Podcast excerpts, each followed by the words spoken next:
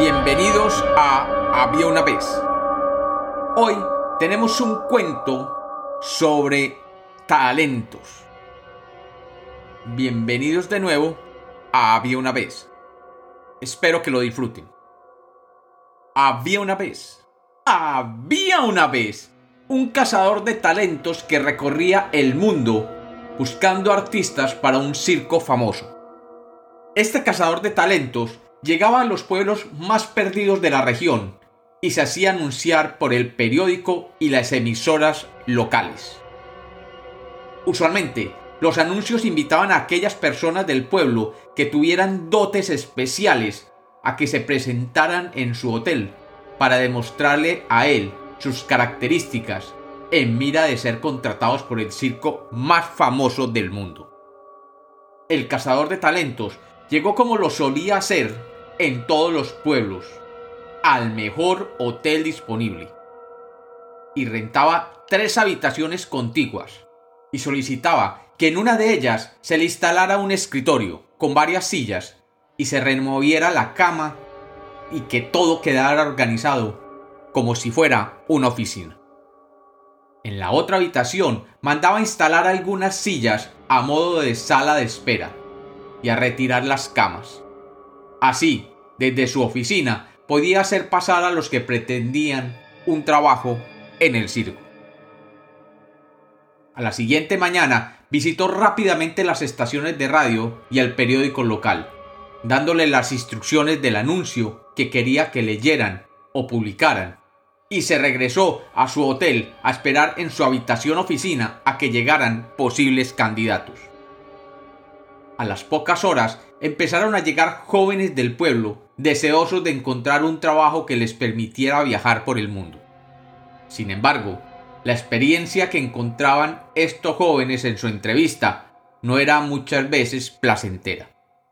El agente cazatalentos era un hombre rudo e impaciente, y si bien necesitaba encontrar permanentemente nuevos talentos no dudaba en cortar las presentaciones de aquellos que consideraban nada especiales e inmediatamente los hacía salir de su oficina. Aquel día no era la excepción, y desafortunadamente, de más de una docena de hombres y mujeres que se presentaron, ninguno le gustó, y muchos de ellos salían después de oír los gritos de desaprobación de aquel agente cazatalentos. Cuando ya casi caía el sol, el agente se asomó a la habitación convertida en sala de espera y vio que solo quedaba allí un joven con cara inexpresiva y poca apariencia física. El agente, cansado y malhumorado, lo invitó a pasar a su oficina sin hacer gala de buenos modales. El joven, un muchacho en sus 20 años, vestido pobremente y con una mirada asustadiza, ingresó en la habitación oficina y vio cómo el agente se sentaba detrás de su escritorio y de espaldas a la luz del atardecer. Muy bien, muchacho. Supongo que has venido a verme porque quieres hacer parte del circo. El mayor espectáculo del mundo. Debo decirte que este circo en particular escoge y contrata únicamente a los más selectos talentos del mundo. Y yo, como su representante, solo puedo llevar lo más granado de las artes. Ciertamente, contestó el muchacho, mirando hacia abajo tímidamente. Bueno, muchacho, no me hagas perder el tiempo. Quisiera que fueras claro conmigo y me digas cuál es tu talento tan especial que pueda hacer interesar al más famoso circo del mundo. El muchacho con voz queda y elevando un poco la vista dijo yo, señor, puedo imitar perfectamente a los pájaros. ¡A los pájaros! dijo la gente con voz altisonante y exasperado. Sí, dijo el muchacho, soy muy bueno imitando a los pájaros.